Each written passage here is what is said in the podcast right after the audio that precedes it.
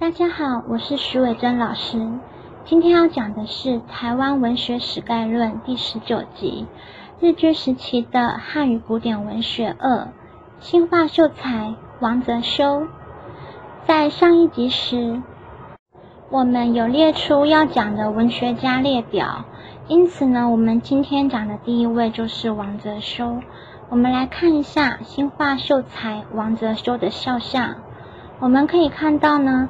当时男士的服装呢，颜色素净又很淡雅，尤其是蓝底白点点的这个图案呢，到现在都很流行呢。王泽修生于一八六七年，死于一九五二年。他跨越了清朝、日据时期及国民政府三个朝代。他的谱名是佛来。那什么是谱名呢？谱名就是在族谱上依辈分上所决定的名字，其中的一个字呢，大多会有族谱来规定。像是我们徐家的第十八代的男性呢，谱名的中间那个字就会有一个耀，像是苗栗县县长徐耀昌。在桃竹苗或是其他地方姓徐的男性呢，中间如果有耀字的话。就是徐家第十八代的男性子孙了。那徐家的第十九代的谱名就是东，但只有男性会按照谱名来取名字。因此呢，谱名就代表说在宗族里面的辈分，从名字就可以看出是哪一个辈分的。有些人除了谱名之外，还会有自己的本名，像是国父孙文，他的谱名是德明；那蒋中正的谱名是周泰等等。王泽修呢，号吕中一老，又号劝化先生，别号花莲港生，笔名有王来、王贵。他创立三槐堂教育学子。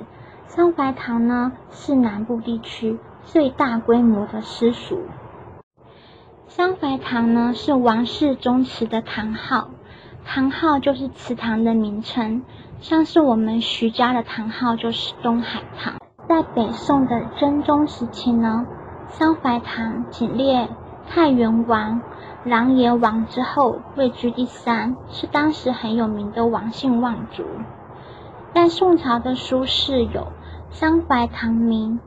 这个文章里面呢，就记述了桑槐堂的典故。在宋太祖的时候，有一个人叫做王护，又名王佑，因为佑跟护这两个字长得很像，所以当时留下来的名字不确定是王护还是王佑。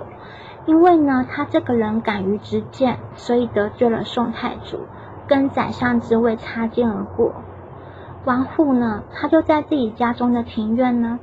一边亲手种植三棵槐树，一边说：“虽然我不能够位列三公，但是呢，在我的未来啊，我的子孙呐，一定有人可以位列三公的。三公呢，就是古代地位最尊显的三个官职的合称。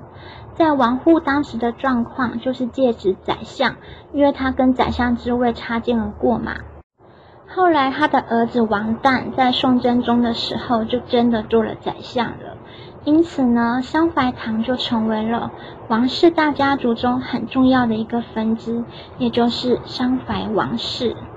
王泽修就是以王家祠堂的名字香怀堂为名所创立南部最大的私塾。此外呢，王泽修还创立了虎溪银社。并且兼任光文银社的顾问。他的著作有《一竹山堂文稿》《梅其寿诗册》等等。王泽修呢，他以七言绝句《虎头皮八景》闻名。那《虎头皮八景》呢，分别为水桥红影、虎羽归云、孤羽罗痕、虎头倒影、豪上观鱼、虎溪钓月。江亭坐月、闸口飞泉等等，每个景点呢都有相应的一首诗。到现在呢，虎头皮依然是台湾的观光景点之一。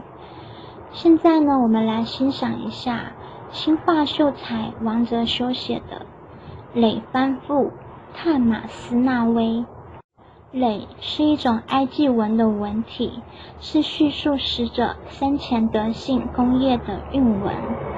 班妇呢，就是原住民的妇女。帕马斯纳威呢，就是这位原住民妇女的名字。我们先来把文章念一遍，再来逐句的讲解。名节古来难，贞操今罕有。何其冰雪心，尽出番人妇。番妇知为谁？家住阿冷妇。芳龄才孽三，腰落临风柳。薄命本红颜，红骨悲失偶。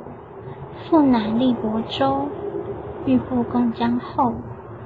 孤雁日悲鸣，寡骨甘居守。不尽胸翻囚，事大无人佑。目比貌如花，欲备而低肘。哪知时至间，未忍前情妇。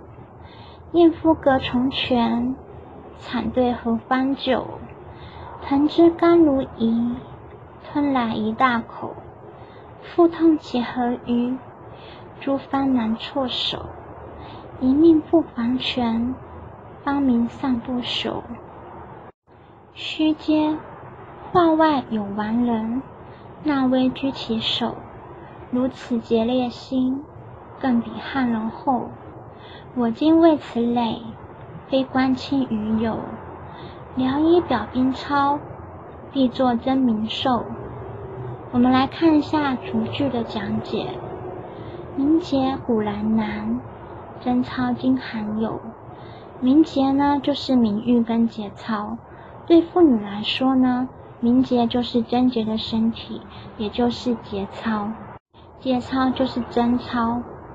所以呢，名节古来难，贞操今罕有的意思呢，就是从古至今呐，要成为一位贞洁的妇女是相当困难的。其实古代呢，之所以很难让女子。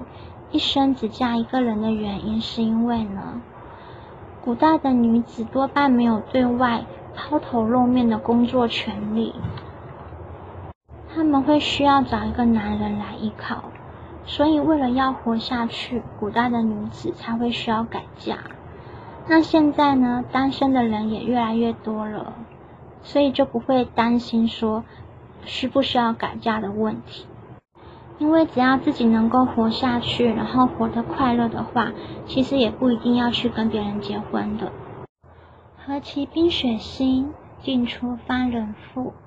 何其呢？就是没有想到，没有期待，没有预料到呢，如此冰清玉洁、守身如玉的女子呢，竟然呐是出自一位原住民的妇人呐。番妇知为谁？家住阿冷富，这位原住民的妇人是谁呢？她的家住在阿冷富，富是土山的意思。阿冷富呢，就是阿冷山。阿冷山呢，它原本是属于泰雅族的男氏族群。芳龄才孽三，腰落临风柳。他的年纪呀。才二十三岁而已，他的腰呢，就像是临风的杨柳一样，非常的有姿态。也就是说，他的腰很细的意思。薄命本红颜，红骨悲失偶。薄命本红颜呢，就是红颜薄命嘛，意思是呢，长得很漂亮的美女，命运往往很不好，很短命。那红谷呢？它就泛指一种一夫一妻制的大型的候鸟。候鸟就是随着气候飞的那种鸟，可以飞得很远。所以呢，有一句成语叫做“红骨之志”，就是以一举千里般的壮志呢，比喻志向非常的远大。那这种红骨啊，他们对感情的观念是非常贞洁的。就像我之前有做过一集广播。就是讲鹳鸟呢为真爱飞越三分之一的地球，坚持十九年的那个广播。那如果你听过这个故事呢，你就可以知道说，这种一夫一妻制的大鸟呢，只要决定了伴侣，只要他们决定了彼此相爱、共度一生的伴侣的话呢，他们就永远都不会改变彼此的心意。所以这里的红骨杯狮偶呢，就是说呢，这位原住民的妇女呢，因为红颜薄命的关系，已经失去了自己这一生唯一的真爱了。父乃立伯州，欲不封疆后。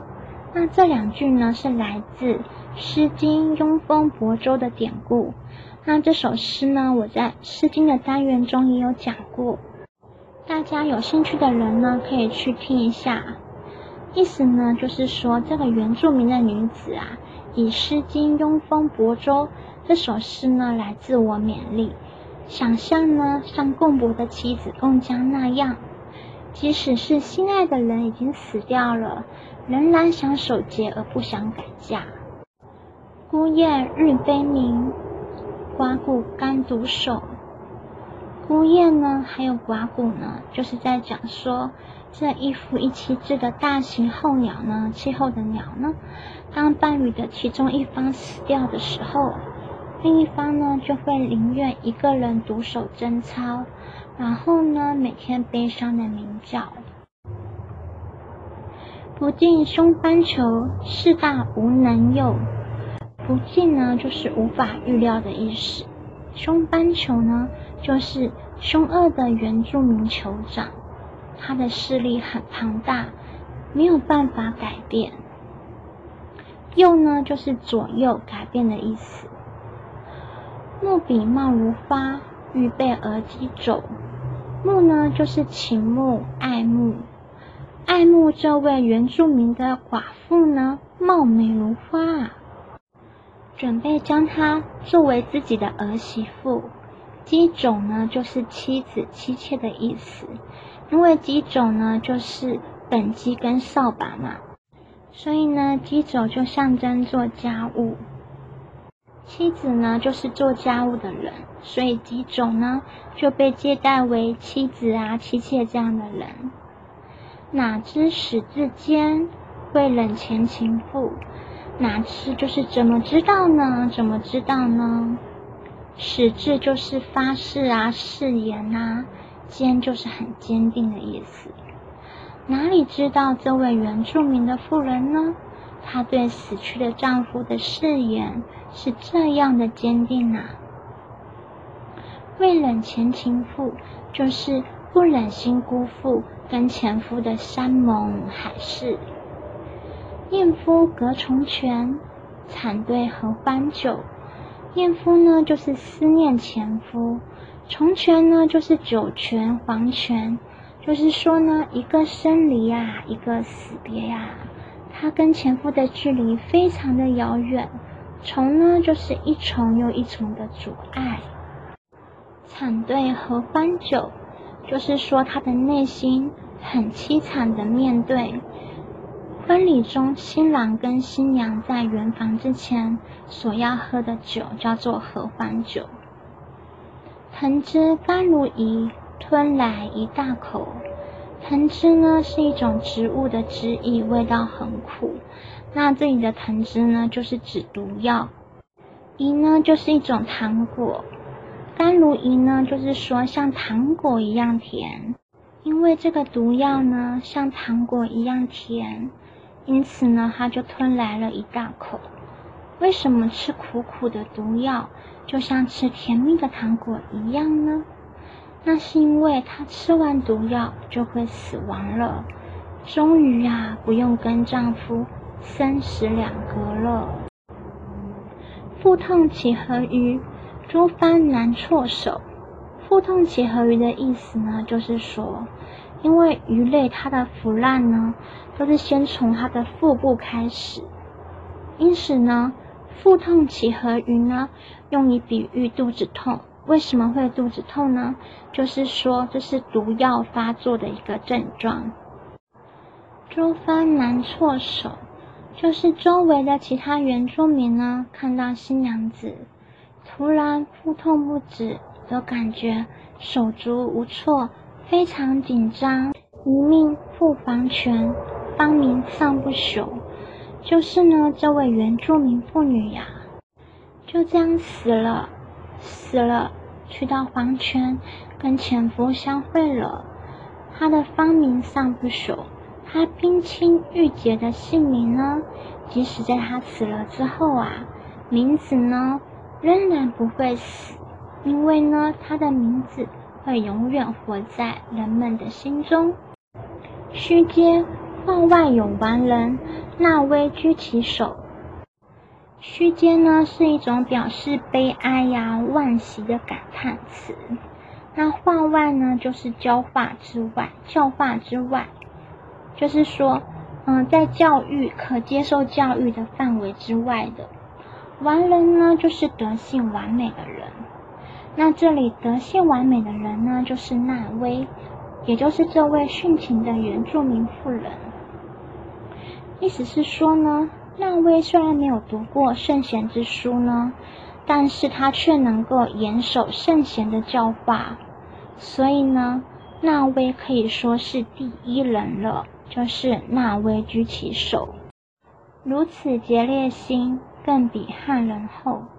像是那威这样贞洁的、贞烈的这个情操啊，这样浓烈的专情啊。比起汉人社会的爱情呢，更加的浓厚。我今为此累，非关亲与友。我今天呢，帮他做这一篇累文啊，并不是因为我认识他，或是跟他有什么样的关系，因为我跟他呢是非亲非友的关系。简单来说呢，就是说我跟他没有关系。那我为什么要特别帮他写这一篇文章呢？原因是聊以表兵操，必作真名寿。聊以表兵操呢，就是仅仅用这样的行为呢，来表现那位冰清玉洁的节操。必作真名寿的意思呢，就是必就是使的意思，真名呢就是时刻悲鸣的美称，寿呢原本是生命。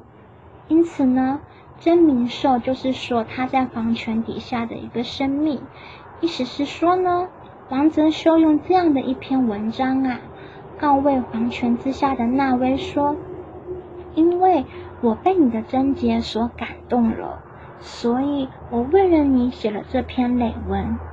因此呢，世人呐将会永远记得你的名字。你放心的去吧。那我们这首诗已经讲解完了，你有什么样的感想呢？欢迎在底下给我留言哦。那我们今天讲的是新霸秀才王泽修，我们来复习一下他的名字，因为我上一集的投影片打错字了，在此深深的忏悔。那我在那个我的部落格里面有更新了上次打错字的名字的投影片，所以现在部落格的投影片都是正确的哦。王泽修，王是伤痕一束王，泽呢是一则新闻的泽，刚好王泽修当过日据时期报社的汉文记者，修是修行的修。此外呢，再介绍一下，我八月的时候会出《台湾文学史概论》的电子书，第一集从古原住民时期呢，一直到清朝。会增加一些比较丰富的内容跟一些细节，那有些细节呢，可能是被一些人忽略的地方，然后呢，我将它提出来。有一些地方呢，会在文字上面有超连接，这样子的话呢，大家就可以点进去看原文。你会感觉说，虽然你只买了一本电子书呢，但是却可以得到很多丰富的知识。当然，超连接你不用每个都点进去。我自己书写打字的文字也非常的多，也非常的流畅，可以读得完。因为要讲的内容很多，所以我目前这本书还没有写完，要为了继续梦想而努力才好。其实我当时开始讲《诗经》的时候，很多人说我呢老派啊、无聊啊、节目太长等等。最常听见别人对我的评语是不好笑。其实我这些系列的节目也不是想要来搞笑的，就主题方面来说呢，是比较严肃的，然后学术性质的吧。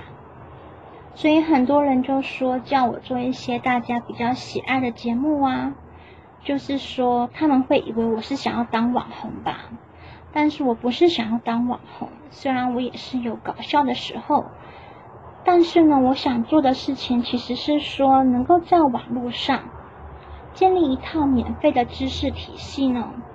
包含中西美术史啊、文学史等等。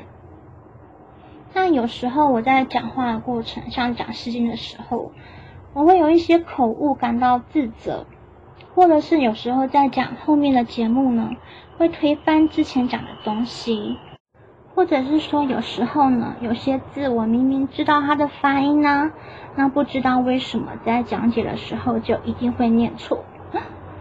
当然，这也是很少而且很小的部分。但是呢，其实我蛮受不了这些错误的。就是如果我自己犯错的话，给我的打击是蛮大的。所以我曾经想说，要不然就放弃吧。可是我后来就去听好多教授、好多老师、好多大师的演讲，发现里面有非常非常明显的漏洞跟错误，也有非常非常的。非常非常多的字被念错了，也就是说呢，这些大师他们在教导中文，在教导文学史的时候，他们没有去查那个字，就念错了，而且呢，还是大师级的人物哦。那我心里就会想说呢，不管他们是不小心，还是真的不知道自己讲错了。但是大师讲话之所以我们大家爱听，就是因为他们不断的讲，不断的累积经验。那我呢，就花了超过两年的时间，在 YouTube 创业，到现在都还是没有盈利的状态。大多数的时候都是打零工维持生活，或是很长时间忍受没有收入的日子。那在我做试金节目的时候啊，我也曾经。异想天开的打电话给文化部啊，问说：“哎，我这样的情况有没有补助啊？”当然，当然是没有啊，这样是蛮天真的。只是呢，我想试着问看看。后来呢，讲台湾文学史，是因为说，觉得比起《诗经》呢，因为《诗经》有三百多篇嘛，会有更多人会需要台湾文学史这个主题的节目。那我想出版电子书的原因呢，也是因为说。一方面我没有经费去做实体书的出版，那一方面呢，电子书如果有发现错误或是缺漏的话呢，只要去合作的平台重新上传档案就可以了，不用说浪费纸张啊，重新印刷，而且购买者也只需要付一次的钱就好了，就可以得到更新的版本，就是有很多很多种种的好处。那无论如何，我都希望能够好好写我这一本书，就是第一集。目前仍然在继续的写，还没有写完。那我希望在 YouTube 能够把台湾文学史这个系列做完，虽然现在感觉超遥远。然后呢，每个台湾文学史的系列单元都单独出一本书。在未来呢，如果有一些稳定的卖书的盈利的话呢？我就可以不需要常常分心去打零工，就可以继续把《诗经》啊、《三字经》等等专辑的节目给做完。那下一集呢是台湾文学史概论第二十集，希望大家继续支持哦。谢谢大家，希望大家都平安，救护车来了。谢谢大家的收听，希望大家可以订阅、按赞跟分享。那说明栏有本课的投影片，因为未来有可能会出书，所以影片中的所有资料呢，请大家自己私人使用就好了，千万千万不要拿去盈利哦。好，那就这样子喽，嗯，谢谢你的收听，拜拜，祝你有个美好的一天哦。